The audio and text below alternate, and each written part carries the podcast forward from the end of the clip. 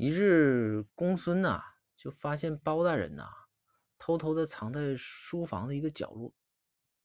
公孙就问说：“大人，您这干什么呢？”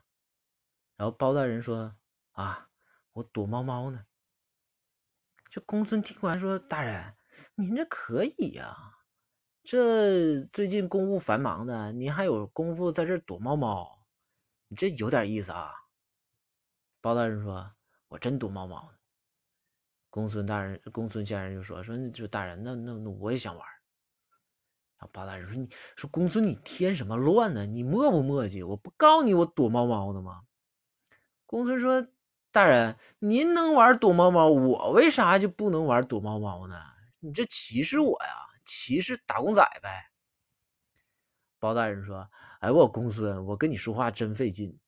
我我夫人。”他养了一只猫，那猫啊见着我就挠，我现在可怕那只猫了，我现在就藏在这儿，我在这躲猫猫呢，你懂不懂？